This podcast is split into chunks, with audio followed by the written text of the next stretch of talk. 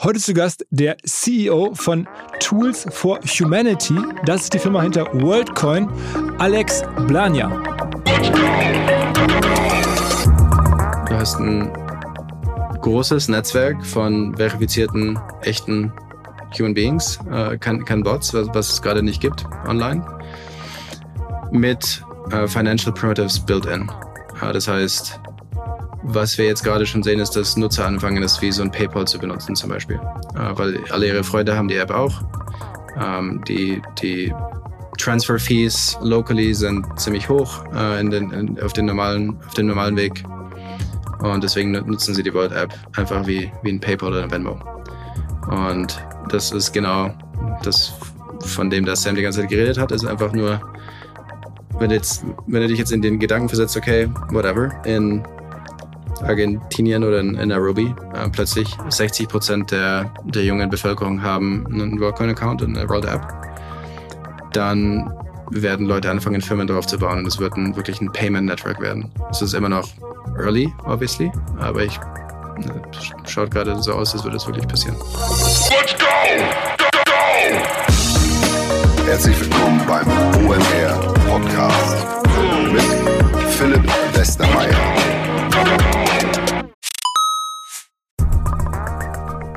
Es folgt ein kurzer Hinweis für alle OMR-Festivalbesucher, insbesondere die, die im B2B- oder Industriekosmos aktiv sind. Wie ihr alle Podcast-StammhörerInnen wissen, nutzen wir bei OMR schon seit längerem SalesViewer und weisen ja auch gerne hier darauf hin. Damit generieren wir wirklich zahlreiche B2B-Leads für uns und unsere verschiedenen Aktivitäten. Wer bislang SalesViewer noch nicht genauer selber unter die Lupe nehmen konnte, der kann das jetzt demnächst nämlich auf dem Festival tun. Und zwar gibt es dort einen Gemeinschaftsstand von SalesViewer mit OMR Reviews, wo unter anderem auch der neue OMR Viewer präsentiert wird, ein Tool für unsere Kunden von OMR Reviews. Das Ganze findet statt in der Halle A1 am Stand C11 und noch mehr SalesViewer am zweiten Eventtag spricht der Gründer von SalesViewer, der Benny, auf der Blue Stage über spannende B2B Best Practices. Also da kann man auch nochmal SalesViewer kennenlernen. Ansonsten natürlich alle Infos im Netz oder in Halle A1 am Stand C11. Zurück zum Podcast. Möglicherweise ist in den letzten Wochen dem einen oder der anderen genauso ergangen wie mir und man hat mehr gelesen über WorldCoin. Das ist das neue Projekt, in dem ja vor allen Dingen auch der Sam Altman steckt, also der Gründer von OpenAI, der jetzt mit ChatGPT und so sehr prominent geworden ist in den letzten Monaten. Und da gibt es ein neues Projekt WorldCoin, also eine Mischung aus Krypto und vor allen Dingen so einer neuartigen Authentifizierungssoftware, die die Welt verändern soll alle großen Investoren der Welt haben da investiert. Die Twitter-Blase redet davon. Und siehe da, der CEO und Mitgründer ist ein Deutscher, Alex Blania aus Erlangen, der dieses Projekt leitet und da ziemlich unglaubliche Geschichten erzählt, was da gerade passiert. Auch Hardware spielt eine große Rolle.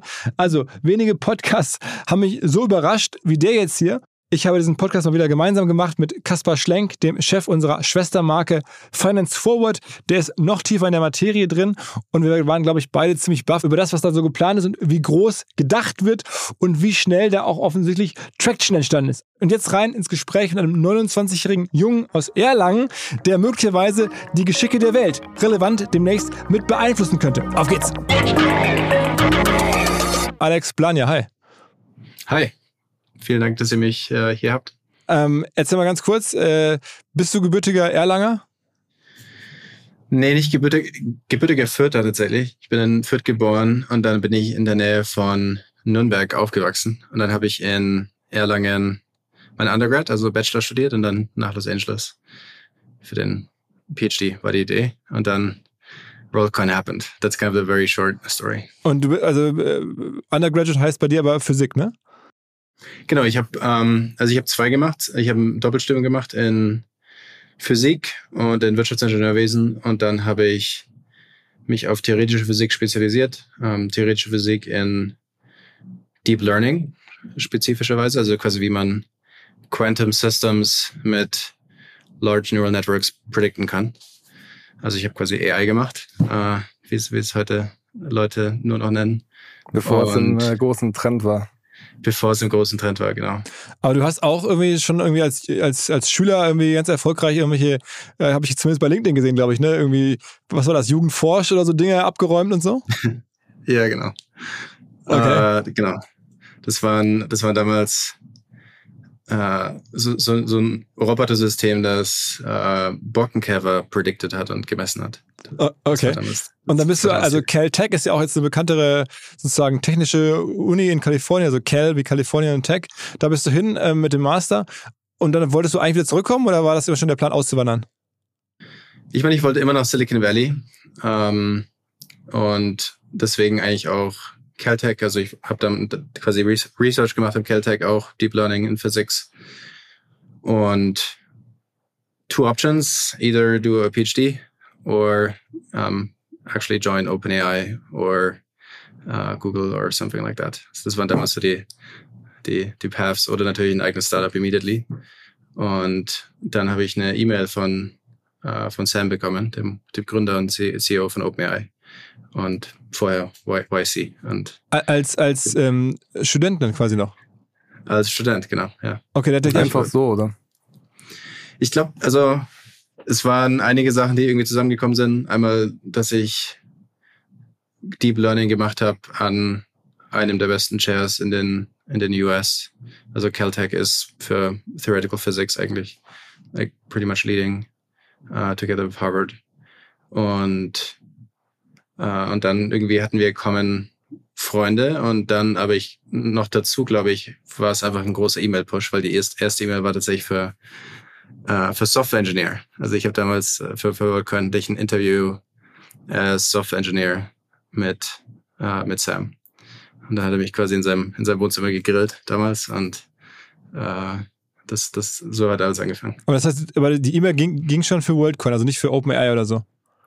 Die E-Mail ging für Volcoin, die E-Mail ging quasi, hey, uh, actually the initial email came from, uh, from Max, who was the other co-founder. Das war, also Max und Sam haben schon seit sechs Monaten dran gearbeitet quasi. Und die erste E-Mail war, hey, Sam and I are working on this crazy company. Und dann waren, it's called WorldCoin, two pagers. And we're looking for uh, kind of the founding engineering team. Do you want to come to San Francisco and have an interview? Aber wie passt und denn, oder wann war denn noch diese Station, wo du Vertical Farming gemacht hast? Aber da war ich ganz überrascht, dass man das in deinem Lebenslauf finden kann, dass du auch irgendwie, Vertical Farming ist ja schon was anderes und jetzt nicht so physikalisch. Also auf den ersten Das war noch in der Schulzeit. Das war noch in der Schulzeit. Ah, das war quasi, das war quasi, ich habe damals in der, ich glaube in der zehnten Klasse oder so, waren die ganzen Jugendforscht-Sachen. Und dann durch Jugendforscht habe ich äh, sondern eine andere Company kennengelernt, die quasi an, einen Founder, der Vertical Farming machen wollte, dann habe ich das mit ihm gemacht. Ähm, der hatte dann allerdings einen Schlaganfall, war schon, der war schon äh, jenseits der 70. Mhm. Und da war ich, das war dann quasi die 11., 12. Klasse. Und es war wirklich ziemlich cool. Das war halt einfach mal profitable Business. Mhm. Und äh, wirklich von Prototype to Ship uh, to Customers. Das war, war, eine coole Experience. War jetzt definitiv kein High Growth Startup in dem Sense, aber es war einfach eine coole Experience. Und so, bist du denn und dann du? bin ich hm? und dann habe ich zum Studieren angefangen. Und jetzt bist du seit wie vielen Jahren in den USA? Ähm, ja, ich meine, das Lustige ist, wir haben, also ich habe dann quasi im Caltech war ich knapp ein Jahr und dann haben wir angefangen an WorldCon zu arbeiten. Das war January 2020, war so der, der Kickoff letztlich. Also, also bist du erst drei Jahre da oder so? ist ja noch gar nicht so lange. Genau, Genau, drei Jahre, ja. Und du bist 29? Ich bin 29, ja. Okay, und, aber das heißt immer schon äh, den, den Zug gehabt Unternehmertum und irgendwie so inspiriert, aber von amerikanischen Unternehmern. Weniger, weniger jetzt die Rocket Internet Schule oder sowas, sondern immer mehr so amerikanische Leute. Ähm, lustige, also ich meine, also ich, ich habe viel damals über Rocket gehört, einfach nur weil, wenn du hier wenn, du in Deutschland studierst, dann ist das einfach irgendwie ein Thema in, in jeder Entrepreneurship Class. Also mit dem, also not in Physics, in Physics no one cared about Rocket Internet, aber in, in Wirtschaftsingenieurwesen äh, gab es einige Lectures, wo das aufkam. Fand ich schon cool, aber es ist halt einfach kein, äh, kein, kein Engineering. Ich bin, ich bin Technologist. Also ich will Sachen bauen. ich glaube, das ist der, der große Unterschied. Aber deine Berührungspunkte mit Krypto waren davor noch nicht so, noch nicht so tief. Das kam dann erst mit WorldCoin, oder? Genau, aber ich meine, WorldCoin ist auch ähm, Krypto ist like, I don't know, 25% of it. Ist auch ein relativ kompliziertes Hardware-Device, das wir von Ground Up bauen mussten. Large-Scale Manufacturing, Large-Scale Operations. Das sind viele, viele Sachen, die, die da zusammenkommen. Beschreibt aber für alle, die jetzt zuhören und nicht so genau wissen, WorldCoin, man hat das schon gehört, wenn man so ein bisschen Tech-Blogs oder Digitalpublikationen liest, dann ist es in den letzten Monaten immer wieder aufgepoppt, weil auch der Sam Altman, also dieser OpenAI-Gründer, der darüber ja sehr bekannt geworden ist, ähm, da Mitgründer ist. Aber was macht ihr da eigentlich? Um, ähm, die Idee ist, also sind jetzt gerade sind es quasi three main things. Das eine ist uh, World ID, was quasi eine Digital ID ist, die ein Proof of Unique Humanist oder Proof of Unique Person ist. Ähm, die, also quasi, wenn du dich verifizierst, du gehst zu einem physikalischen Device, it's called the Orb for whatever reason. Uh, du scheinst da tauchst du quasi auf, verifizierst dich und dann kriegst du deine World ID und mit der kannst du dich dann quasi im Internet verifizieren, ähm, ohne, also während du quasi komplett anonym bleibst. Und das funktioniert quasi global, nicht nur in, in Ländern, weil in Deutschland funktioniert uh, Identity pretty good, uh, but in many parts of the world it does not. Und wir glauben, dass das ein major topic wird on the Internet as a whole, weil nämlich AI increasingly powerful wird. Und wenn du schon mal mit ChatGPT äh, gespielt hast, dann wird dir, glaube ich, relativ schnell klar, dass es relativ schwierig ist auf der, also wenn, wenn du jetzt nur einen Text in der Face hast und mit ChatGPT interagierst, dann ist es relativ schwierig zu erkennen, ob du jetzt gerade mit einem Menschen sprichst oder ob du mit einer AI interagierst. Und uh, that's only one model, uh, and that's the most powerful model, aber in den nächsten, in, in next couple of years, many of them will be open source und viele größere werden existieren. Also das ist quasi World ID uh, quickly summarized und ich, wir werden bestimmt noch mehr im Detail darüber sprechen. Und uh, das andere ist WorldCoin, was quasi eine, ähm, eine digitale Währung ist, die einfach launcht, indem jeder, der sich damit verifiziert, kriegt quasi Ownership in dieser Währung und im, quasi im ganzen Netzwerk as a whole. Und dann haben wir noch eine App, a World App, die ist quasi Non-Custodial Crypto Wallet. Actually, probably this week one of the three largest in the world, I think, just in terms of users. Und ist aber einfach nur das erste Wallet, das zum WorldCoin-Protokoll interagiert. Und wo, in welche Richtung das alles geht, ist quasi, dass ähm, Online-Services, äh, Websites, whatever, könnt dann quasi einfach WorldID verwenden als Authentifizierung. Äh, mit Twitter wurde es relativ public, dass Elon die ganze Zeit erklärt, it's impossible to judge bots anymore. Und seine only solution to that is charge seven dollars essentially. Um, World IDs äh, zum Beispiel eine Alternative dafür. Und die Anfangsidee von Sam, die er mir damals eigentlich gepitcht hat, war, wenn wir diese drei Sachen haben, also wenn wir quasi WorldCoin, World und World App haben, dann ist es ein, quasi eine crazy Growth Engine, weil du kannst quasi WorldCoin verwenden, um Incentive Alignment around Network Growth zu erzeugen. Das ist eine ganz normale Idee in Krypto. Das nennt sich Airdrops normalerweise, aber die fehlen, weil man eben keinen Proof of Person hat. Äh, weil die werden gebottet oder betrogen und die, diese ganzen Sachen oder, oder funktionieren nicht global. Das heißt, die Idee ist einfach, launch a new currency with every human being on the planet and give them a digital identity that works globally. Mhm. Aber also nochmal für, für, für ein bisschen Amateure. Also ähm, ja. äh, es, es, gibt dann irgendwie ein, ein Hardware-Device, ähm, das kann ich dann irgendwie mir bestellen oder das finde ich dann irgendwo in einem, in einem Geschäft oder, oder in irgendeinem Ort, an dem ich gehen muss oder, oder kann ich mir das nach Hause schicken lassen, mit dem ich mich dann sozusagen äh, authentifiziere. Also so ein bisschen so, sozusagen mit, dieser, mit diesem Iris-Scan, von dem man ja auch schon gehört hat. Das macht dieses, dieses Device nämlich an, ne? Genau, also das Device macht, äh, also erstmal, du musst es nicht bestellen, sondern äh, das ist hauptsächlich einfach an, an, an Public Places, also in der Einkaufsmall oder äh, wirklich irgendwie im zentralen Spot in, in, in der Stadt. Also macht ihr Läden auf? Es ist auch dezentral, das heißt, es gibt quasi sowas wie, so wie es bei Bitcoin Miners gibt, gibt es bei WorldCoin quasi People, die, die dieses Gerät ähm, benutzen und die verdienen quasi WorldCoin mit jedem Sign-up, den sie machen. Das heißt, das ist wie so ein Uber-Model, dass du quasi, es gibt, in, in einem Jahr von jetzt wird whatever 20.000 of these Devices geben. Okay, das heißt, ich stelle mir so vor, irgendwie im lokalen Supermarkt hat dann der Supermarktinhaber, der ein bisschen moderner ist, dann hat Bock zu sagen, okay, hier kommen eh so viele Leute durch, die können sich nebenher noch irgendwie hier äh, authentifizieren ähm, und dann kann ich noch nebenher ein bisschen Worldcoins verdienen dafür. Genau. Und dann du als Nutzer, du lädst dir die App runter, die World App, das ist gerade die einzige Coinbase und, und die ganzen anderen werden wahrscheinlich das auch bald integrieren.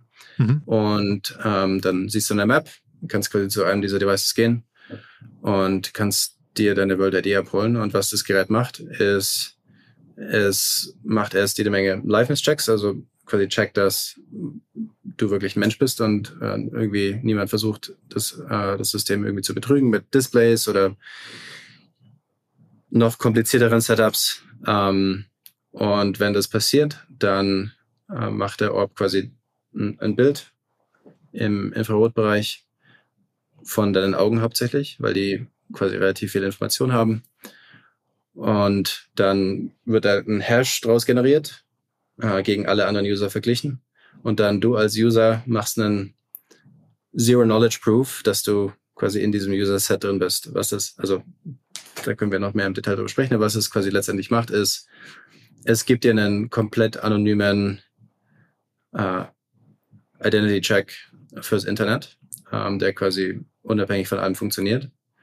Und warum die Augen, also warum zum Beispiel nicht Face oder, oder Fingerprint oder sowas, ist einfach, dass diese ganzen äh, Sachen, die würden nicht funktionieren auf groß genuger Scale in terms of Users.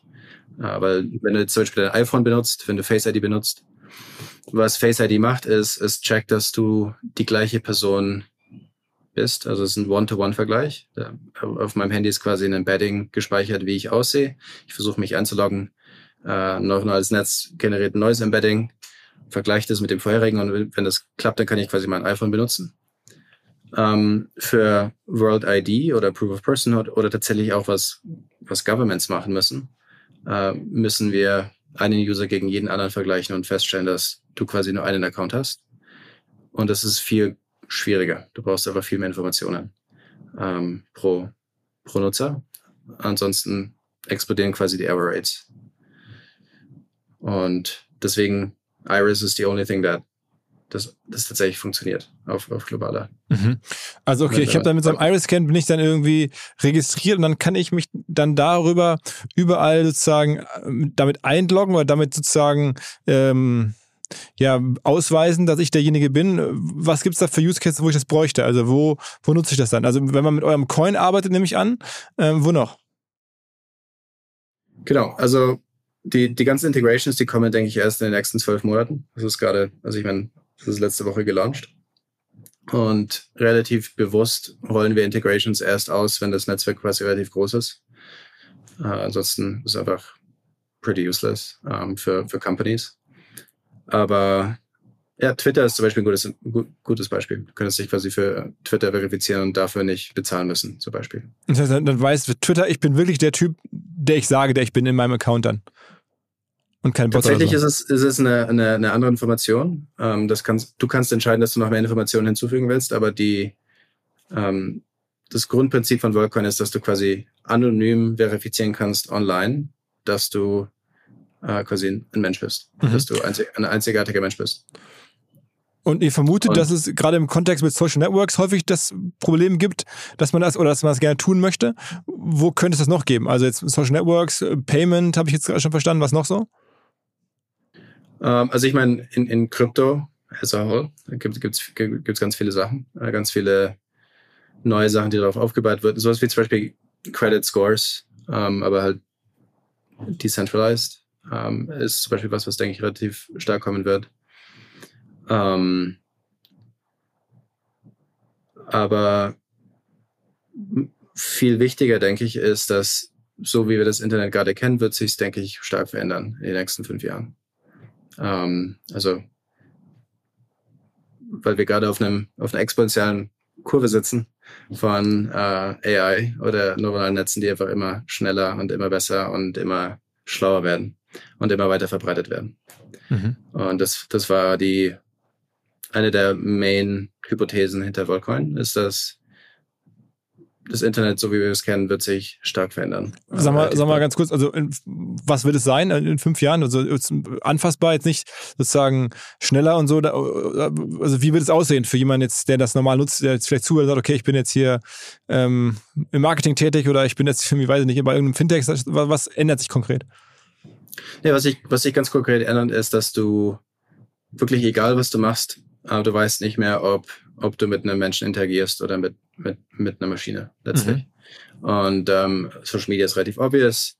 Uh, Messaging, ja, äh, ob du jetzt in einem Telegram-Chat bist und zwei Stunden lang mit einem neuronalen Netz argust, äh, das ist vielleicht nicht, äh, nicht mega cool. Ähm, Bewertungssysteme von, von lauter Webseiten werden zusammenbrechen.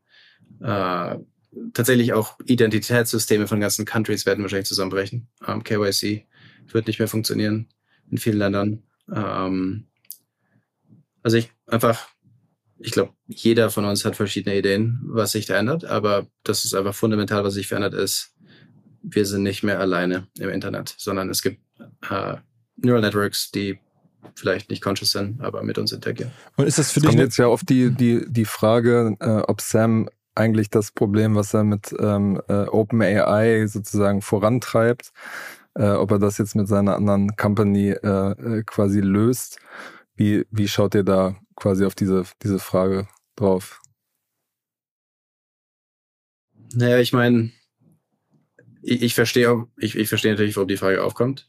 Ähm, aber ich, auf der anderen Seite klingt es immer ein bisschen, also an den Seiten klingt es ein bisschen almost funny, weil ich meine, was OpenAI versucht zu machen, ist AGI, uh, also Artificial General Intelligence. Das ist die Mission von der Company, das ist ein Mission Statement. Das ist auch das Mission Statement von X.com oder von, von DeepMind. Und ähm, wenn das funktioniert oder einfach tatsächlich einfach nur, wenn es improved in den nächsten paar Jahren, dann wird es allein schon in pretty much jedem Bereich der Wissenschaft viele Durchbrüche erzeugen.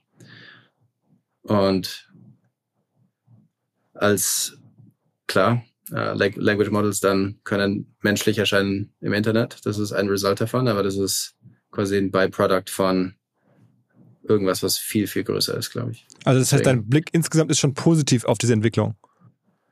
Unglaublich positiv. Ich glaube, das ist einer der, äh, also ich meine, das ist einer der fundamentalsten technologischen Shifts, die je passiert sind, wenn, wenn es wenn es wenn es so weitergeht, wie es gerade aussieht.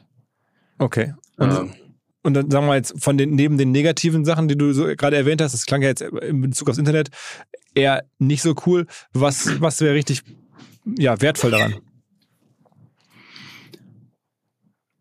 Generell ist es, also ich glaube einfach ein ganz ganz einfaches Beispiel, wie man es erklären kann, ist einfach nur ähm, Produktivitätsincrease in tatsächlich fast in allem, was du machst. Ja? Also du wirst einfach, selbst E-Mail schreiben wird schneller gehen, äh, Blog, Blogpost schreiben wird schneller gehen.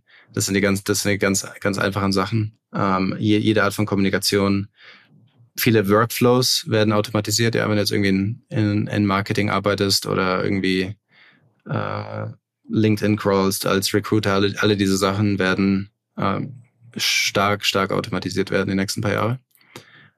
Und die much more exciting things sind, ähm, sind die Sachen tatsächlich auch, wo ich, wo ich herkomme, ist äh, in, in, in Biologie, äh, in, in Chemistry, Quantum Chemistry, Physics, ja, die, die ganzen Sachen werden, glaube ich, stark accelerated werden die nächsten paar Jahre.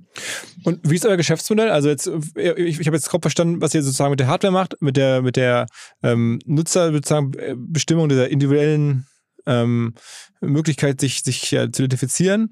Ähm, wie verdient die Firma Geld? Ist, oder ist es gar nicht das Ziel, Geld zu verdienen? Das ist schon ein Unternehmen, ne, am Ende. Um, ähm, also es gibt ein Unternehmen, das, das leite ich, das heißt Tools for Humanity. Uh, das ist eine 200-Mann-Firma zwischen Berlin und San Francisco um, ähm, at this point. Es gibt auch eine Non-Profit Foundation, die tatsächlich das ganze IP hält uh, von Worldcoin. Und äh, die quasi auch die ganzen Tokens, die ganzen Krypto-Tokens hält. Und wir contributen quasi zu, zu Volcoin, aber da wird es bestimmt auch bald andere Companies geben, die es gibt. Wir haben es gegründet. Und wie wir Geld verdienen, ist einfach nur, wir halten einen Teil dieser Währung, so wie Nutzer auch. Äh, natürlich mehr, weil wir früher kamen.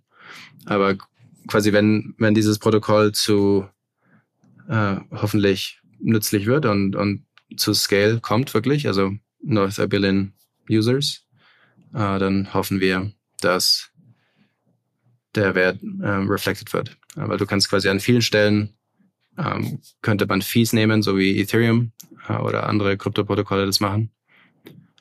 Aber das ist a couple of years out. Also okay. es gibt quasi kein direktes Geschäftsmodell, sowas wie, keine Ahnung, verkaufen Daten oder irgendwas in der Art, sondern äh, wir sind quasi incentivized mit Ownership an dem Protokoll, so wie der andere User auch. Mhm.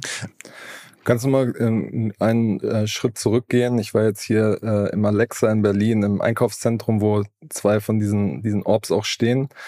Und ähm, du hast ja schon gesagt, ihr arbeitet jetzt an, an Partnerships. Die Frage ist, wie, wie motiviert man im Moment die Leute, dass sie sich bei euch ähm, anmelden? Was, was, was ihr als Mission quasi darstellt, ist ja irgendwie ehrenwert, aber ich glaube sozusagen die Leute, die im Alexa sind, ähm, äh, interessiert ja irgendwie, was, was ist mein Mehrwert da, davon? Gerade kriegst du quasi einen Teil der, der Währung. Das ist die ganze Idee. Ähm, du kriegst quasi, wenn du dich verifizierst, kriegst du jede Woche einen Teil äh, von, von Volcoin, ähnlich wie in anderen Krypto-Networks, Bitcoin in Early Days. Jeder hat Bitcoin bekommen. Und ähm, das, also ich meine, wir wachsen wir sind by far äh, das schnell, schnell, schnellst wachsende Krypto-Netzwerk bei quite a bit. Ähm, wir sind jenseits der 1 Million Active Users now, uh, monthly, die quasi die App benutzen. Und was das Coole daran ist und was eigentlich die ursprüngliche Motivation von Sam war, eigentlich die Company zu gründen, wie, was ich am Anfang schon mal gesagt habe, ist quasi, dass du wirklich unglaublich schnell zu Scale kommst. Und das Thema ist, Krypto ist jetzt around for over 10 years, aber es hat immer noch wirklich kaum Nutzer. And kind of, at least the scale Sam comes from, uh, wenn du es jetzt mit irgendwie anderen großen Internet-Companies vergleichst, mit Facebook oder whatever, dann gibt's vielleicht 50 Millionen, 50 Millionen to 100 Millionen Active Users, die irgendwas uh, mit Krypto machen. Und Sam sein, seine fundamental, fundamental Assumption war, dass, dass es einfach ein das grundlegende Problem ist, dass du so ein Bootstrapping-Problem hast. Du brauchst eine kritische Masse an, an Nutzern, äh, damit das wirklich nützlich wird. Und ich glaube, da kommen wir relativ schnell mit Volkan. Ähm, also das B2B-Verkaufsprozesse sind kompliziert. Nicht immer, aber ab und zu, das weiß ich selber und genau hier will Along mit seiner Lösung ansetzen. Also E-Mail-Schleifen vermeiden, E-Mail-Ping-Pong vermeiden, dafür sorgen, dass Verkäufer verstehen, was die Interessenten intern so abstimmen, vor allen Dingen dafür sorgen, dass die Materialien, die häufig solchen Mails angehängt sind, stets aktuell sind. Nur, wie kann das alles gehen? Was genau macht Along? Sie bauen sogenannte Along Spaces, also im Kern Digital Sales Rooms, in denen alle Materialien abgelegt sind, wo die ganzen Verkaufsschritte nachvollziehbar sind, wo bestimmte Menschen Zugang haben. Man muss nicht mehr in E-Mail zu, man muss einfach in den jeweiligen Along Space reingehen, den man mit seinem Kunden dann teilt. Entsprechend kann man auch sehen, wer wann im Along Space drin war, was sich angeguckt wurde, wo neue Details vielleicht hinzugefügt wurden. Die Kollaboration wird also viel, viel besser. Along funktioniert am Ende wie ein Co-Pilot, analysiert also auch das Engagement, das Engagement der Interessentinnen und Interessenten und stellt Empfehlungen für die nächsten Schritte zur Verfügung.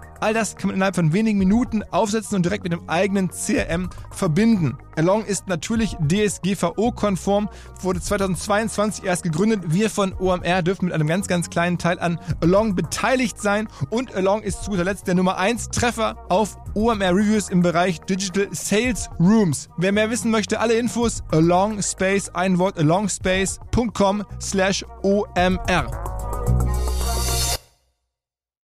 Zurück zum Podcast. Ich meine, die, die Währung hat jetzt ja auch schon einen Wert. Also wenn man das so ausrechnet, dann nimmt man mal diese Market Cap, von der immer die Rede ist. Das ist jetzt ja nicht so ganz eins zu eins übertragbar zur Market Cap von börsennotierten Firmen, aber ähm, wenn man jetzt für WorldCoin eine Market Cap aufstellen würde, dann ließe sich die berechnen, das wären ungefähr 20 Milliarden Euro genau. oder Dollar oder so. Das ist ja schon, schon wertvoll. Also zumindest in deutschen Dimensionen. In Silicon Valley Dimensionen auch schon, aber noch nicht brutal wertvoll. Also ähm, ist das eine faire Betrachtung, dieses, diese Market Cap Betrachtung und Firmenwert? Das ist eine faire Betrachtung. Ich meine, das ist halt wie, wie mit Public Companies oder tatsächlich eigentlich in, not, not really, aber es ist natürlich Future Expectation priced in. Ne? Also ich meine, wir setzen die Bewertung nicht, sondern nicht mehr. Wir haben vorher Fundraisers gemacht, aber jetzt gerade tradet der Token einfach und Leute können ihn einfach kaufen. Und der Wert setzt sich einfach so zusammen. Was ist der Demand nach dem Token? Was bekomme ich umge umgerechnet, wenn ich jetzt, wenn ich jetzt hingehe und sage, ich möchte mich jetzt einmal registrieren, was Kasper gerade beschrieben hat. Ich gehe jetzt da ins Alex irgendwie in Berlin und mach das mal. Und da hast du gerade, dann bekommt man ähm, dafür ja auch eine, einen Teil der Währung. Was bekommt man denn für so eine Registrierung? Aktuell, also bei aktuellem Wert ungefähr. Gerade kriegt man 50 Euro. Ähm, aber das ist nur am Anfang so. Das ist quasi der, der Genesis Grant, der Launch Grant. Das wird quasi über Zeit wird weniger werden für die nächsten Monate und Jahre. Ähm, genau. Ja, könnte auch mehr wert werden. Also ich meine, weil es könnte auch mehr werden. Also ich meine, obviously, wenn du dich jetzt abseinst, dann könnte das natürlich deutlich mehr wert, wert sein im Jahr, äh, wenn, wenn, wenn alles funktioniert. Es gab jetzt beim Start schon noch so ein bisschen Kritik dran, dass ihr nur diese ein Prozent quasi äh, rausgegeben äh, habt an der Gesamtmenge und dadurch diesen, diesen hohen Preis im Grunde genommen auch so ein bisschen ähm, erzeugt habt. Wie, wie schaut ihr auf diese, diese Kritik? Ja, die ganze Idee ist, dass äh, quasi jeder einen Teil von dieser, äh, von, von WorldCoin bekommen soll. Äh, also die ganze Idee ist quasi, dass es wirklich Billions of Users sein sollten at some point. Uh, deswegen macht es keinen Sinn, wenn wir mit 1 Million Users 5% of the tokens unlocken oder sowas. Das macht einfach, also, it's like, it's against the mission, it's against the whole point. Um, team, team members, investors, everyone is locked up for at least a year. Also wir haben quasi kein Incentive, irgendwie jetzt den, den Preis in die Höhe zu treiben oder irgendwas, sondern es ist einfach nur, was Sinn macht, aus unserer Sicht. Mhm. Und es wird auch, wird auch deutlich schnell abrampen tatsächlich in den nächsten paar Monaten, weil einfach gerade ist der, der Growth ist, ist pretty, pretty wild. Also wir haben wirklich überall, also nicht überall, aber zumindest, zumindest in Japan, Hongkong, Argentina, India, äh, Nairobi, überall long, long wait lines in front of Orbs. Also gerade unsere Growth Rate ist gerade pretty, pretty insane. Also immer, immer mehr Menschen werden dann Teil dieses, wenn man so will, Netzwerks. Betrachtet ihr euch selber auch als Netzwerk sozusagen dann? Also seid ihr dann auch am Ende eine Art von Social Network, ohne jetzt zu sagen, dass man da irgendwas posten kann, sondern ihr habt einfach nur dann eine Menge von registrierten Menschen? Ich meine, es werden, es werden viele Sachen kommen da, kommen da raus, ja, weil du hast, du hast ein großes Netzwerk von verifizierten, echten Human Beings, äh, kein, kein Bots, was, was es gerade nicht gibt online mit äh, Financial Primitives built-in. Äh, das heißt, was wir jetzt gerade schon sehen, ist, dass Nutzer anfangen, das wie so ein PayPal zu benutzen zum Beispiel. Äh, weil alle ihre Freunde haben die App auch. Ähm, die, die Transfer Fees locally sind ziemlich hoch äh, in den, in, auf, den normalen, auf dem normalen Weg. Und deswegen nutzen sie die Vault App einfach wie, wie ein PayPal oder ein Venmo. Und das ist genau das, von dem das Sam die ganze Zeit geredet hat, ist einfach nur wenn, jetzt, wenn du dich jetzt in den Gedanken versetzt, okay, whatever, in Argentinien oder in, in Nairobi, äh, plötzlich 60 Prozent der, der jungen Bevölkerung haben einen WorldCoin-Account und eine World App, dann werden Leute anfangen, Firmen darauf zu bauen und es wird ein, wirklich ein Payment-Network werden. Es ist immer noch early, obviously, aber ich ne, schaut gerade so aus, als würde es wirklich passieren. Wer sind denn noch neben jetzt Sam Altman und, und, und ich nehme an dir, du bist ja auch wahrscheinlich da jetzt beteiligt in größerem Maße, oder? Genau, ja, obviously. Und das heißt, das, wie kannst du sagen, gehören die jetzt auch 1% oder 2% an diesem Coin oder wie viel ist es da? Das will ich nicht sagen. Um, for, for actually many reasons. Mhm. Um, ähm, aber klar, wenn es funktioniert, dann geht es mir gut damit, ja. aber ist denn irgendwas transparent? Also ist irgendwie bekannt, wem irgendwas an der Firma gehört? Also von, von den Early Investoren oder sowas? Um, ähm, ja, ich meine, die, die Fundraise Rounds sind public also quasi welche Investoren investiert haben. Ähm, die Token Distribution, wie viel quasi das ganze Early Team bekommen hat, ist public. Das sind 9,5 Prozent, glaube ich, in, in total. Und da gehörst du mit dazu? Da gehöre ich mit dazu, genau.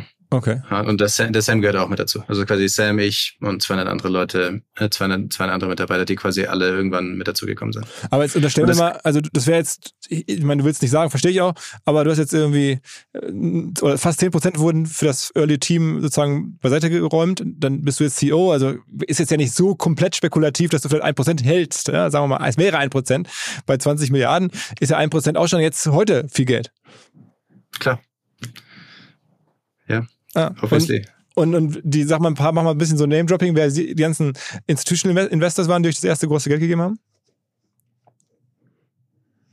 Ähm, eigentlich, ich glaube, außer Sequoia, ähm, okay, ich meine, also Andreessen Horowitz hat damals die Series A geleitet und tatsächlich eigentlich durchgängig jede Runde waren sie eigentlich mehr oder weniger Lead Investor. Bei der letzten, bei der Series C, not really, aber war auch der, der second largest check. Ähm, dann Kosler Ventures, also Vinod Kosler, äh, der, der Gründer von Sun Microsystems. Äh, Reed Hoffman war in der Series A mit dabei. Uh, Blockchain Capital hat die Series C geleitet. Ähm, genau, also und, Und- noch viele, viele andere. Und wie viel Geld ist da reingeflossen insgesamt in, die, in, in, das, in das Projekt bislang? 250 Millionen haben wir geraced. Das ist eigentlich noch nicht mal so viel für die Dimensionen, äh, die man da so kennt im Silicon Valley. Da gibt's ja schon auch irgendwie, äh, also Projekte, die mit deutlich mehr Kohle angeschoben wurden.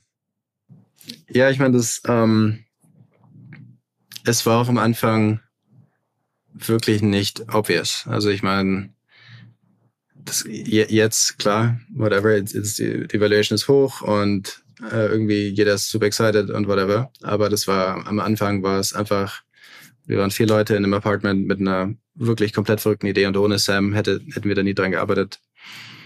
Ähm, deswegen, Fundraise war nicht immer, nicht immer easy. Ja, der, der Sam hat es am Anfang gefundet und dann quasi Jahr, Jahr für Jahr wurde es immer leichter und, und mehr und mehr Leute wurden excited. Also both in terms of Mitarbeiter einfach nur, also dass wirklich Top Talent in die Company gekommen ist, aber auch in terms of Investors. Also es war einfach ein, ein Journey. Also es war wirklich eine harte Journey. Es war nicht, es war nicht leicht. Und ist Elon Musk nah an euch dran? Also ich meine, der ist ja mit Sam Altman ohnehin, die, die sind ja nun eng verknüpft, aber ähm, also ist denn, ist er auch in deinem Umfeld mittlerweile präsent?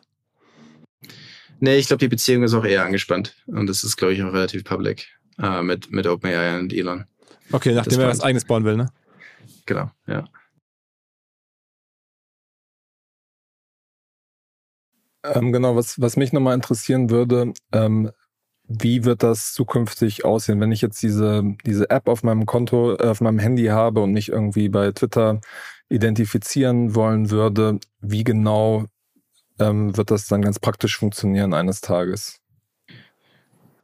Es geht, es, es geht heute schon, also ich, der SDK ist public. Es kann quasi einfach jeder integrieren äh, an sich. Und tatsächlich auch fast alles ist Open Source. Also die ganze, wir haben 50 Millionen allein in diese, in das Hardware-Device gesteckt. Das ist by far the most sophisticated Hardware-Device, glaube ich, in dem, in dem Bereich.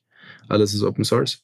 Aber äh, was du quasi machst, ist, du äh, scannst einen QR-Code, äh, let's say auf Twitter, und dann kriegst einfach eine Push-Notification am Handy, klickst Verify und dann machst du quasi einen Zero-Knowledge-Proof mit deinem Handy.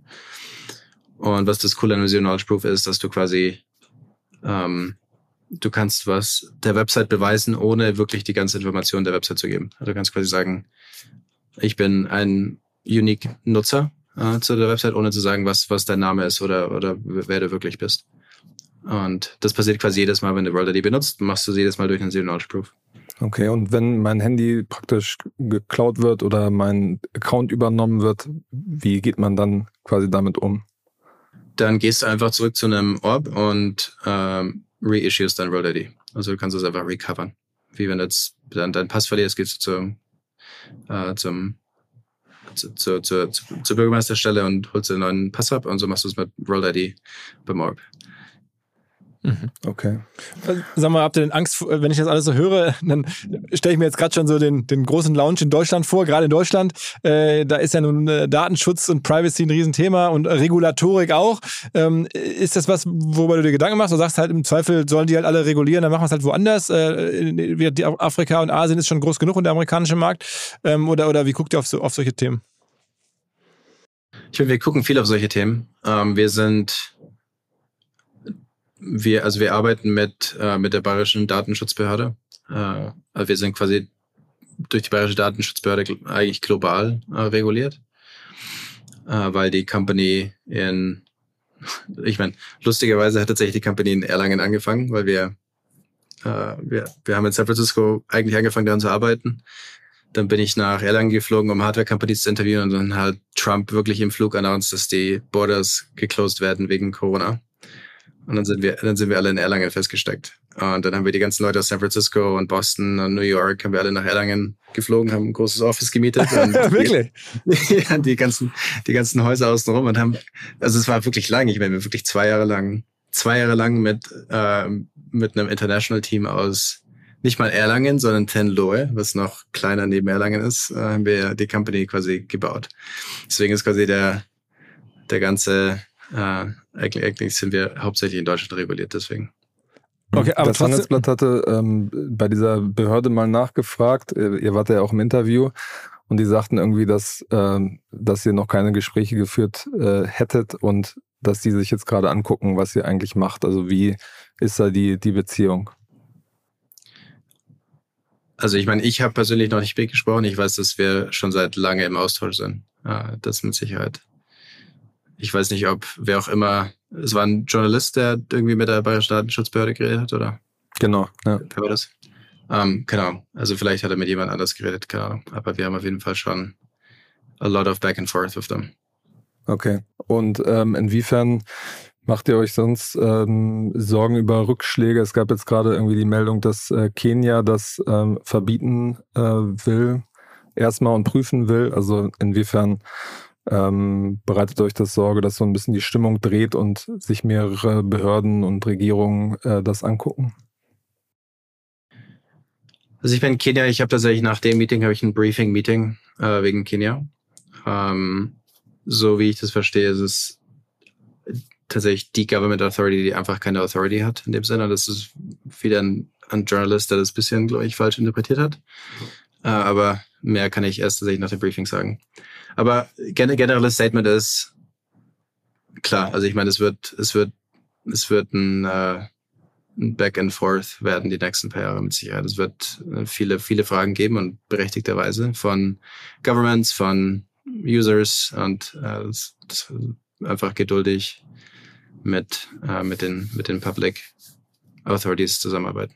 Das ist ja immer so, sozusagen von den Datenschutzbehörden, dass da irgendwie was kommt oder von den Datenschützern war ja relativ ähm, erwartbar. Aber es gab durchaus auch aus der, der Kryptoszene, also Vitalik Buterin hat ja, glaube ich, so einen, so einen Aufsatz äh, dazu geschrieben und das auch eher so ein bisschen kritisch äh, eingeordnet, weil er meinte, also wir haben keine Möglichkeit zu überprüfen, ob das richtig konstruiert wurde, ob es Hintertüren gibt. Wie, wie äh, seht ihr das? Das ist ja, hat ja in der ganzen Community auch schon Gewicht. Ich meine, hast, hast du es dir durchgelesen, in Vitalik am Blogpost? Ich habe sozusagen nur die Auszüge gesehen. Okay, äh, ich glaube, dann solltest du den durchlesen, weil ich das ist äh, definitiv nicht. Also ich meine, wir sind pretty close to Vitalik at this point, actually. Wir haben mit ihm zusammen an dem, an dem Blogpost gearbeitet oder Feedback gegeben die letzten paar Wochen. Und der Blogpost ist, er ist natürlich einfach komplett, aber ich stimme komplett zu mit allem, was in dem Blogpost steht. Ähm, quasi, was sind die ganzen Sachen, die noch gebaut werden müssen, was sind die ganzen Sachen, die zentralisieren müssen. Das ist alles keine Überraschung. Ähm, was Vitalik quasi in dem Blogpost macht, ist er erklärt einfach, okay, here's why proof of personhood is important, uh, here's why it matters und hier sind die ganzen Applications und dann geht er quasi Step by Step durch die ganzen Sachen durch, die, ähm, die quasi Konzern sein könnten mit, mit Privacy. Zum, zum, zum Beispiel Privacy, Decentralization, äh, Government Impact und erklärt in dem Blogpost eigentlich relativ gut, finde ich. Äh, zum Beispiel sagt in dem Blogpost, Privacy is actually not an issue here. Um, Decentralization is an issue and will take time to resolve. Und damit, also ich, ich stimme damit zu. Ich glaube, das ist es war tatsächlich eine der more surprising things letzte Woche, dass Leute diesen Blogpost genommen haben, den der Vitalik clearly not negative äh, geschrieben hat oder gemeint hat. Und irgendwie Screenshots genommen haben und gesagt, oh, like, that is actually concern. But yeah, of course, uh, things are not perfect yet. It's, it's just a start of probably a 10 year, 20 year long project. Um, also, so viel zu Vitalik. Was ist denn das, was ist denn sozusagen das Best-Case-Szenario so in 10, 20 Jahren? Also äh, abseits jetzt von dem Wert, dass der, der Wert natürlich dann wahnsinnig weiter gestiegen ist, ist ja auch klar. Ihr wollt, glaube ich, ja auch nicht alle, ähm, äh, äh also alle Tokens äh, freigeben zum Handel sozusagen, ähm, sondern nur einen bestimmten Teil. Äh, beschreib mal so ein bisschen das Endgame. Um, ähm, das, Endgame ist, dass sagen wir mal, mehr als drei Milliarden Menschen World ID halten und quasi wirklich Worldcoin in ihrem täglichen Leben nutzen, um Value zu exchangen und sich zu verifizieren online. Uh, und das quasi alles decentralized und privacy preserving, was, glaube ich, Worldcoin die einzige Alternative ist, die wir gerade haben. Ähm, also, was ich damit meine, ist, ich denke, dass es, es wird sowieso passieren. Ich, ich glaube, es wird sowieso passieren, dass wir uns online authentifizieren müssen, zum Beispiel ähm, für ziemlich alles, was wir tun werden. Und bei Default werden das Government Identities sein müssen, also KYC. Und vielerorts wird es relativ gut funktionieren. Also ich zum Beispiel in, in, in Europe äh, gibt es ein Projekt für ein äh, Identity Wallet, das auch Zero Knowledge Proofs nutzt zum Beispiel. Und das ist, glaube ich, super promising und, und wirklich gut. Ähm, aber viele, in vieler, vielerorts glaube ich, willst du das tatsächlich einfach nicht. Du willst einfach nicht dein Online, online dein Government KYC benutzen, um äh, alle deine Sachen äh, zu authentifizieren. Das ist, glaube ich, ein, pretty dark Szenario. Und lustigerweise, ich meine, ich, ich verstehe, dass Leute denken, Rollcoin ist dystopian in some sense, weil der, der, der, das, das, die erste Impression clearly points in the direction. Ja, du hast irgendwie Iris Scanning und Silicon Valley und diese ganzen Sachen. Ähm, aber wenn man sich wirklich damit auseinandersetzt, und das ist, glaube ich, mein, mein Callout für, für alle Listener, wenn, wenn man sich wirklich zum Beispiel das White Paper durchliest oder wirklich mit, sich mit den Sachen auseinandersetzt, dann ist es fundamentally privacy preserving. Uh, es kann fundamentally decentralized werden in den nächsten paar Jahren und obviously müssen uns Leute für diese Standards halten. Und ist dadurch, glaube ich, eine valid Alternative, die wir, die wir brauchen werden. Im jetzt kommenden Hinweis mal nicht AdTech oder B2B Softwarelösung, sondern mein Kollege Max, der sich mit Gin auskennt und alle unter 18 jetzt bitte weghören, mir berichten wird, warum er Monkey 47 so besonders findet. Max. Ja, Philipp, es steckt direkt im Namen. Das sind die 47 Botanicals, die dem Ganzen einen einzigartigen Geschmack verleihen. Das sind zum Beispiel die Preiselbeeren aus dem Schwarzwald, die ihm auch eine ganz besondere Note geben. Aha. Und was hast du da mitgebracht? Meinen Favoriten, den Monkey 47 Tonic. Super einfach, ein paar Eiswürfel, etwas Monkey 47, das Ganze aufgefüllt mit Tonic Water und einer Grapefruit-Zeste obendrauf. Fertig ist der erfrischende Drink.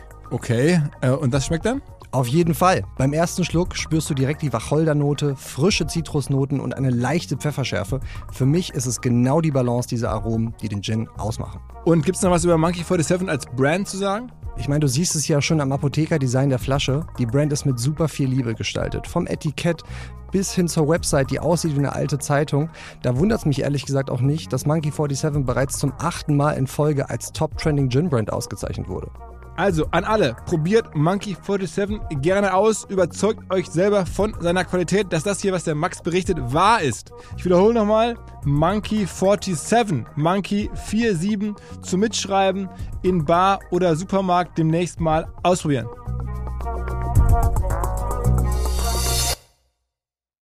Zurück zum Podcast. Wann wird dann das äh, bedingungslose Grundeinkommen da ins, ins Spiel kommen? Das ist ja so ein Schlagwort, was auch immer noch äh, genannt wird. Um, ähm, das ist tatsächlich deutlich mehr ein Sam-Topic. Um, ähm, das Thema ist, dass Sam denkt, dass dadurch, dass AI äh, more and more powerful wird, werden viele, viele Jobs automatisiert, aber noch viel, viel wichtiger wird es ein paar Companies geben oder ein paar Player, die einfach unglaublich viel Value erzeugen werden. Also wenn du zum Beispiel irgendwie ein Foundational Model hast, äh, das viel, viel much more capable than ChatGPT ist, zum Beispiel, dann ist es nicht schwer, sich vorzustellen, wie viel, äh, wie viel Value das erzeugen wird. Und die Hypothese ist, dass wir in den nächsten Jahrzehnten dazu kommen werden, dass sowas besteuert werden muss, in dem Sinne. Also, dass du quasi, wenn du so eine, so eine Company bist, die so ein Model hat, äh, dann werden wahrscheinlich Governments anfangen, darauf Taxes zu zahlen. Und yet again, äh, das wird in manchen, ähm, mancherorts funktionieren, in andererorts nicht. Und Worldcoin ist Identity und Economic, ein Economic Layer. Äh, das heißt, wir könnten darüber auch UBI auszahlen. Mhm. Aber ganz generell ähm, ist es doch so, dass ihr, ihr wollt gar nicht alle Coins oder äh, Tokens immer wie immer äh, floaten, sondern ihr wollt sozusagen auch ein paar irgendwie zurückhalten äh, in einer Stiftung oder beschreibt man so die Strukturen, die, die anstrebt, die Ownership-Struktur? Die Struktur ist, dass ähm, es gibt quasi Investors, Early Team, äh, quasi die, die das alles gebaut haben.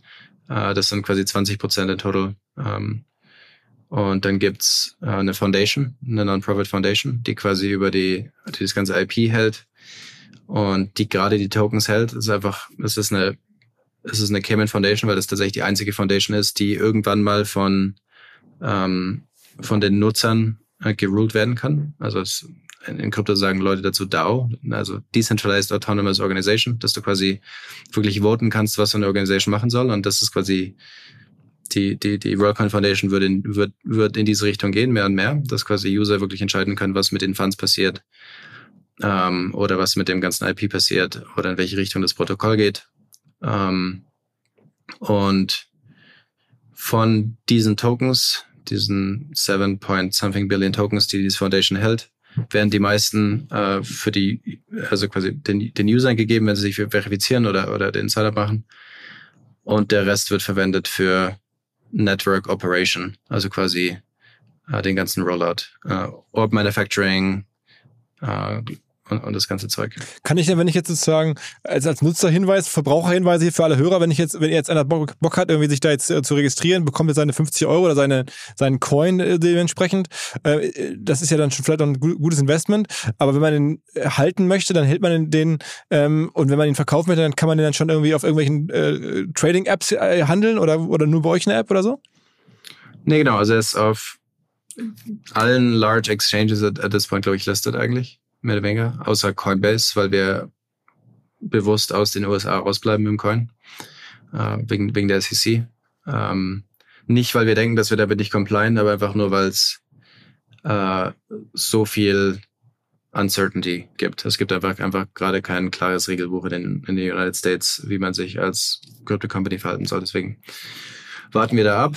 Ähm, deswegen ist es nicht auf Coinbase gelistet, aber auf Binance und pretty much allen großen anderen Exchanges ist es gelistet. Was, was ja krass ist bei euch, ihr habt da technisch was Besonderes geschaffen, ganz offensichtlich. Also was ihr da gebaut habt, äh, die Hardware, das ganze Softwareprotokoll und so, das kann man kann ich nur bedingt äh, bewerten, aber es ist ja nun gigantisch scheinbar. Ähm, aber ihr habt jetzt ja auch weltweit Nachfrage danach irgendwie kreiert. Du hast gerade beschrieben, weltweit stehen die Menschen Schlange. Wie habt ihr das denn gemacht? Ist das alles aus PR entstanden? Also einfach nur, weil Sam und, und du oder andere jetzt damit in die Öffentlichkeit dringen? Und ähm, oder, oder wie schafft man das so eine globale, das ist ja schon, so weiß ich nicht, wie so Gucci oder wie Nike. Auf einmal redet alle von WorldCoin oder wie, wie ist so eine Marke entstanden? Um, ähm, das ist eine gute Frage. Ich glaube, gerade im letzten Jahr sind viele wirklich Senior-Leute dazugekommen aus, aus der, aus der Marketingwelt, aus der Comms-Welt. Äh, das viel damit, es hat wirklich viel geholfen. Und das andere ist einfach, ich meine, es ist obviously crazy. Um, ähm, es, ist, es ist einfach so, so different, so neu und einfach so, so crazy, dass, glaube ich, einfach Leute curious sind. Uh, ich glaube, das ist einfach, also ich, ich meine auch generell, die ganze, die ganze Response online ist einfach super divided. Also wir haben einfach Leute, die es absolutely haten und threaten mir auf LinkedIn und Twitter, whatever. Und, und, und dann gibt's andere Leute, die es einfach quasi super celebraten und super excited sind. Und ich glaube, es gibt einfach selten Produkte oder, oder Companies, die so, so far in the future gehen, almost. Also es ist einfach clearly something new. Aber was war denn der größte Kommunikationspush? Also ich meine, ich habe jetzt gerade mal geguckt, der Sam Altman, der hat jetzt bei Twitter zwei Millionen Follower. Das ist viel, aber es ist jetzt ja auch nicht mehr als ein, ein großer deutscher Influencer oder sowas. Ähm, äh, so, also es ist jetzt ja, auch du hast jetzt, äh, ich habe es nicht im genauen Blick, aber ich meine gesehen zu haben, als auch keine riesigen Followerschaften bei, in, in Social Media oder so. Also wo kam dieser große Push her? Also ich meine, beschreib mal so den Moment, wo auf einmal die Welt darüber sprach. Also er, der, der Sam hat das ja schon mal geschafft mit, mit ähm, ChatGPT, wo auf einmal alle darüber sprachen. Das Ding wurde massiv äh, äh, genutzt auf einmal. Also gab es einen Push von Elon, der hat es irgendwie gepusht oder hat irgendwer anders äh, Wert darauf so aufmerksam gemacht? Ich, ich glaube äh, ich glaub ehrlich gesagt, dass das gerade noch so ziemlich der Anfang ist. Ich glaube, es wird noch deutlich, deutlich lauter werden die nächsten paar Jahre. Einfach nur, wenn du dich in die Lage versetzt, dass du in die Arbeit gehst und du läufst an fünf Chrome Orbs vorbei. Es ist einfach, Klar, aber das ist die Zukunft. Aber ihr habt es jetzt schon geschafft. Also ich meine, jetzt schon, wir haben euch im Podcast und wollen das wissen und du erzählst von Menschen in Nairobi und sonst, wo die da anstehen. Und ähm, also, woher wissen die das? Ich sehe, ich habe keine Ahnung. Ich glaube, es ist einfach, also User haben darüber geredet. Leute, die sich die App runtergeladen haben, die, die sich verifiziert haben. Ich glaube, das war tatsächlich der größte Push. Der Rest war einfach nur, Sam hat getweetet, ich habe getweetet. Ähm, wir haben ein paar Media-Interviews genommen mit, okay, arguably Financial Times und und, und den ganz großen Journals. Aber das, das war's. Also ich meine, wir haben kein, kein crazy Marketing Budget oder wir haben keine, keine Ads geschalten in großem genau. Stil oder diese, diese ganzen Sachen. Das ist einfach irgendwie einfach passiert. Ja. Aber so Social Network Adaption ist ja schon immer spannend zu sehen. Wie, wie kommt sowas zustande? Also ich meine, das, wir, bei, bei dir, dir folgen jetzt bei 10.000 äh, Menschen bei Twitter. Also das sind natürlich schon auch spannende Menschen, genau die Zielgruppe, die und letzte, haben wir. Letzte Woche waren es 2.500, by the way. Also genau, jetzt, also jetzt sind es 10.000 geworden, aber es sind halt noch, noch vergleichsweise kleine, kleine Kreise, um damit halt ja so eine neue Weltmarke zu erschaffen, die ihr jetzt vielleicht ja werdet. Also weil von ich höre jetzt schon von WorldCoin und ich bin jetzt in Hamburg und dann äh, man hört es ja überall. Ne? Und wenn du es so beschreibst, das äh, faszinierend zu beobachten. Ja, es ist ähm, es ist auch wirklich overwhelming on the inside, honestly. Weil das war einfach also ich weiß noch, als das erste Mal die, ähm, das erste Mal, dass das WorldCoin Public wurde, war damals ein Leak, es war ein Investor Leak an Bloomberg. Und wir waren damals literally zehn Studenten in Tennenlohe, äh, in, in Erlangen, äh, und sind irgendwie da gesessen und haben irgendwie versucht, wirklich die, die absoluten Basics irgendwie auszufigern. Und suddenly war da eine Bloomberg-Reporterin in meiner Inbox und hat mir gedroht, dass jetzt ein Artikel published in two hours if I don't respond. Und ich kam gerade aus Uni raus, sozusagen. Like six months before that. und, um, ähm, und es gab viele solche Situationen, wo, wo du dann irgendwie, also die, quasi die, die Scale von WorldCoin irgendwie, wie, wie das alle sechs Monate irgendwie mehr, mehr eskaliert von jetzt sind es plötzlich irgendwie Governments, mit denen ich, mit denen ich rede. Es ist ziemlich. Sag mal so den weirdesten Moment für dich in den letzten Wochen oder Tagen? Ähm, ich glaube, es war einfach tatsächlich die, die Number of App-Downloads und Sign-ups letzte Woche. Das, wie viel war das? Also, ähm, knapp eine Million. Knapp eine Million App-Downloads und almost 20.000 Orb Signups am Tag äh, sind wir jetzt gerade. Und das ist like multiples more than we ever did before. Und aber das ist einfach, das sind 200 Orbs. Das sind keine, sind keine 10.000, wo wir irgendwie in ein paar Monaten sein werden oder, oder über einem Jahr, sondern es sind 200. Und das, wir mussten, wir, wir mussten an manchen Stellen mussten wir ähm, mussten wir Sign-up-Locations schließen, weil die, die, die Lines so lang waren, dass der, dass der Verkehr in der Innenstadt nicht mehr funktioniert hat. Ja, lauter solche Sachen. Oder wir mussten irgendwie unser Team nach Nairobi fliegen oder nach Argentinien fliegen und irgendwie Block and Tackle, weil einfach die, die Lines einfach way too long waren. Und das ist immer noch, also es ist gerade das Meeting, wo ich jetzt gerade schon zu spät bin, ähm, ist ist alles, alles. Beschreib mal dein, dein, Leben so, also ich meine, äh, ganz kurz zum Abschluss muss man sich vorstellen, du bist jetzt sozusagen 24-7, sieben Tage im Büro, online, pennst mit der Matratze, so Elon Musk-Style irgendwie äh, im, im, Office oder im Airbnb und dann wieder Rechner hoch? Oder, oder, oder bist du am Wochenende auch dann irgendwie, weiß ich nicht, Fahrradfahren in San Francisco? Also die letzten drei Jahre waren pretty much seven days a week, always. Um, also also Christmas or whatever. So like always just work. There was not there was not much else.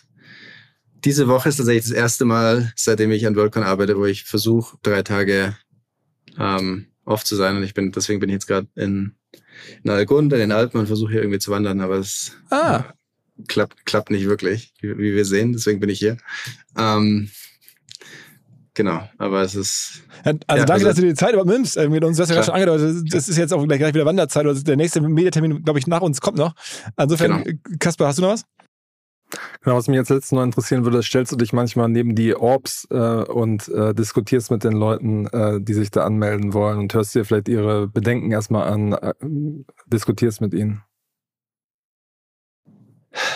Ähm, ich ich meine, ich, ich mache so viele von die- von diesen, aber äh, tatsächlich deut, deut, deutlich weniger, wenn ich jetzt mit, mit Nutzern oder mit Usern spreche, dann ist es deutlich mehr like, was, was verstehst du nicht in der App oder was, was, was soll irgendwie klarer sein? Es sind jetzt meistens keine hochtrabenden Gespräche. Die hochtrabenden Gespräche sind meistens mit ähm, irgendwie anderen Technologists in Silicon Valley oder mit anderen Leuten in Krypto. Ähm, aber ich, ich habe 60 Prozent Reisezeit, glaube ich. Ähm, und wahrscheinlich in den nächsten Monaten noch deutlich mehr. Ich habe keine Wohnung äh, in, in Berlin, obwohl Berlin eigentlich mein Wohnstandort ist. Ich, weil ich einfach so selten da bin. Äh, ich habe und so, ansonsten hoppe ich zwischen San Francisco und Berlin, das ist meine Office Time und ansonsten bin ich einfach unterwegs in und wirklich überall. Sind denn viele andere Deutsche involviert eigentlich in das Projekt? Also gibt es deutsche Investoren, gibt es andere deutsche Menschen da in, im, im, im Leadership? Äh, Es gibt viele Deutsche im Leadership.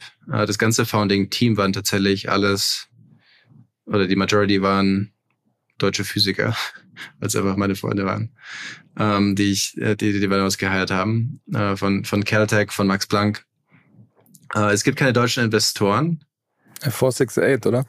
Äh, 468 stimmt. 468 ist, ist tatsächlich, glaube ich, der einzige deutsche Investor äh, in, in Series A. Ja. Ludwig.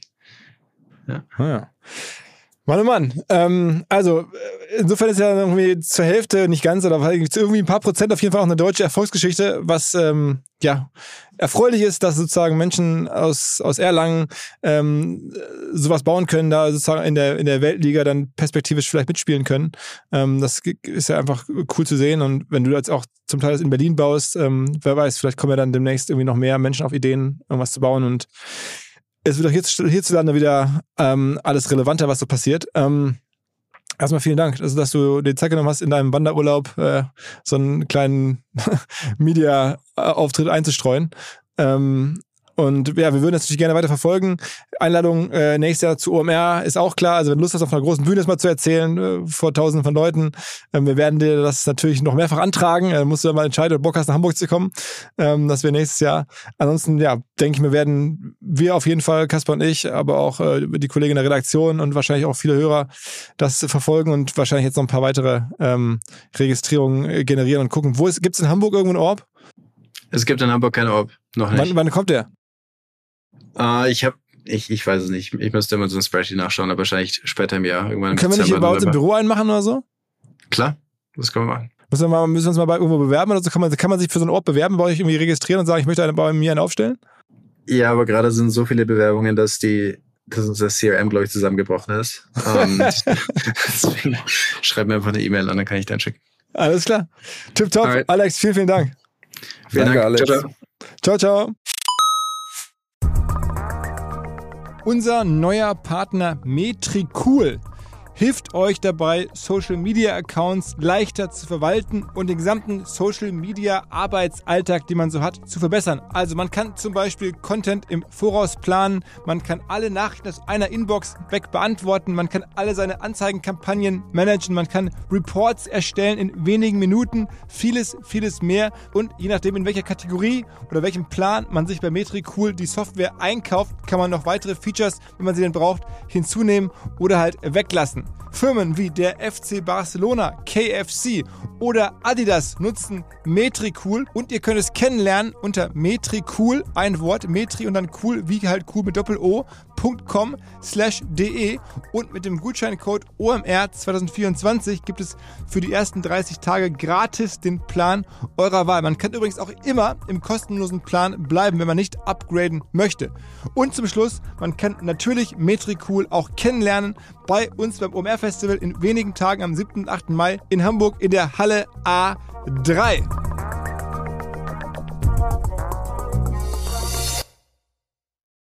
Zurück zum Podcast. Dieser Podcast wird produziert von Podstars bei OMR.